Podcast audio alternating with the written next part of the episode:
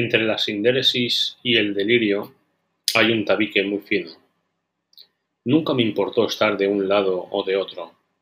A menudo, a en ristre, con triste rocinante, me he sentido exiliado de ambos mundos.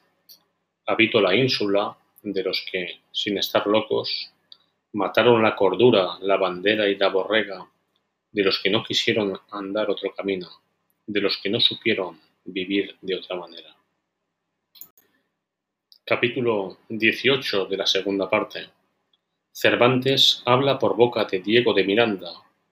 Este no parece hallar falla alguna en la sindéresis de Don Quijote, y su locura la pone más bien en la incoherencia entre su disertación, buena y razonable, y sus acciones, esto es, en el trecho entre palabras y hechos. Cuando don Diego es preguntado por su hijo acerca del caballero que ha invitado a su casa, el nombre, la figura y el decir que es caballero andante, a mí y a mi madre nos tiene suspensos, aquel responde, No sé lo que te diga, hijo, solo te sabré decir que le he visto hacer cosas del mayor loco del mundo y decir razones tan discretas que borran y deshacen sus hechos.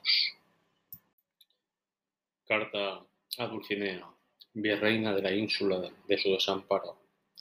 Soberana y alta señora, el ferido de punta de ausencia y el llagado de las ceras del corazón, dulcísima Dulcinea del Toboso, te envía la salud que él no tiene.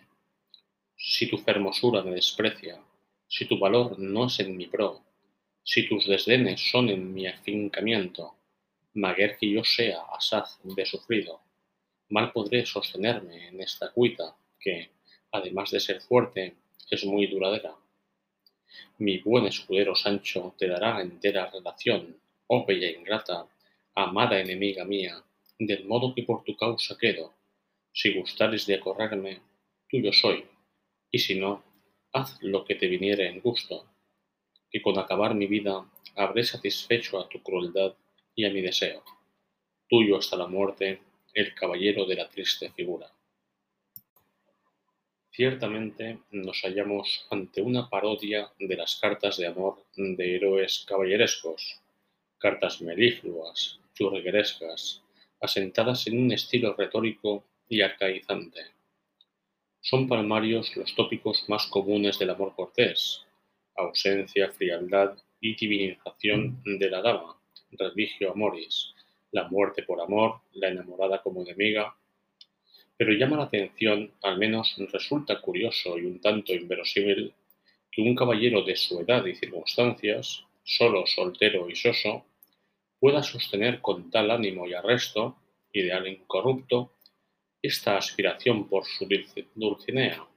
Tal vez, llegados a este punto, fuera necesario recurrir a Valle Arce para afirmar con él que el quijotismo es la forma del heroísmo hispano, del yo soy yo y mis circunstancias al yo soy yo a pesar de mis circunstancias.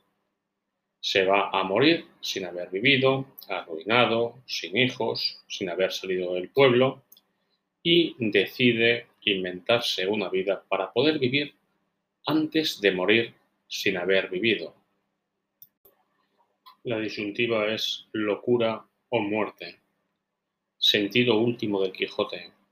Última parada de esta loada estación de peripecias filosofales bajo visos de locura. La disyuntiva a la renuncia de su locura es la muerte.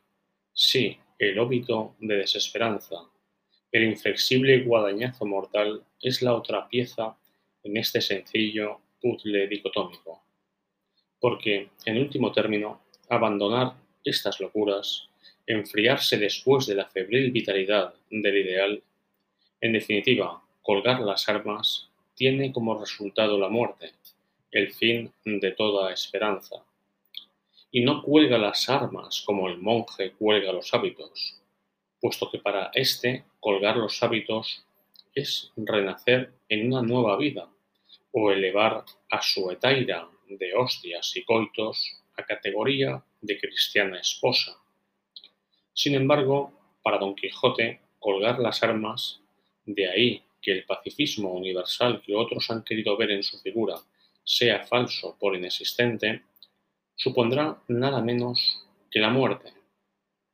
Porque Cervantes conservó siempre el orgullo de soldado cristiano y español combatiente en Lepanto, la mejor ocasión que vieron los siglos, más allá de que, tan manido por repetido, no reconocieran sus méritos militares. El Quijote nos muestra un Cervantes convicto y confeso de la católica monarquía española y, por supuesto, convicto también de su política imperial y cristiana, como la ya citada batalla de Lepanto o, sin ir más lejos, la expulsión de los moriscos.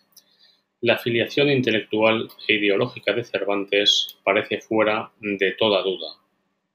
Casi parafraseando al filósofo Gustavo Bueno, la muerte de Don Quijote, tras colgar las armas, en Alonso Quijano, simboliza la muerte de España, al colgar las suyas.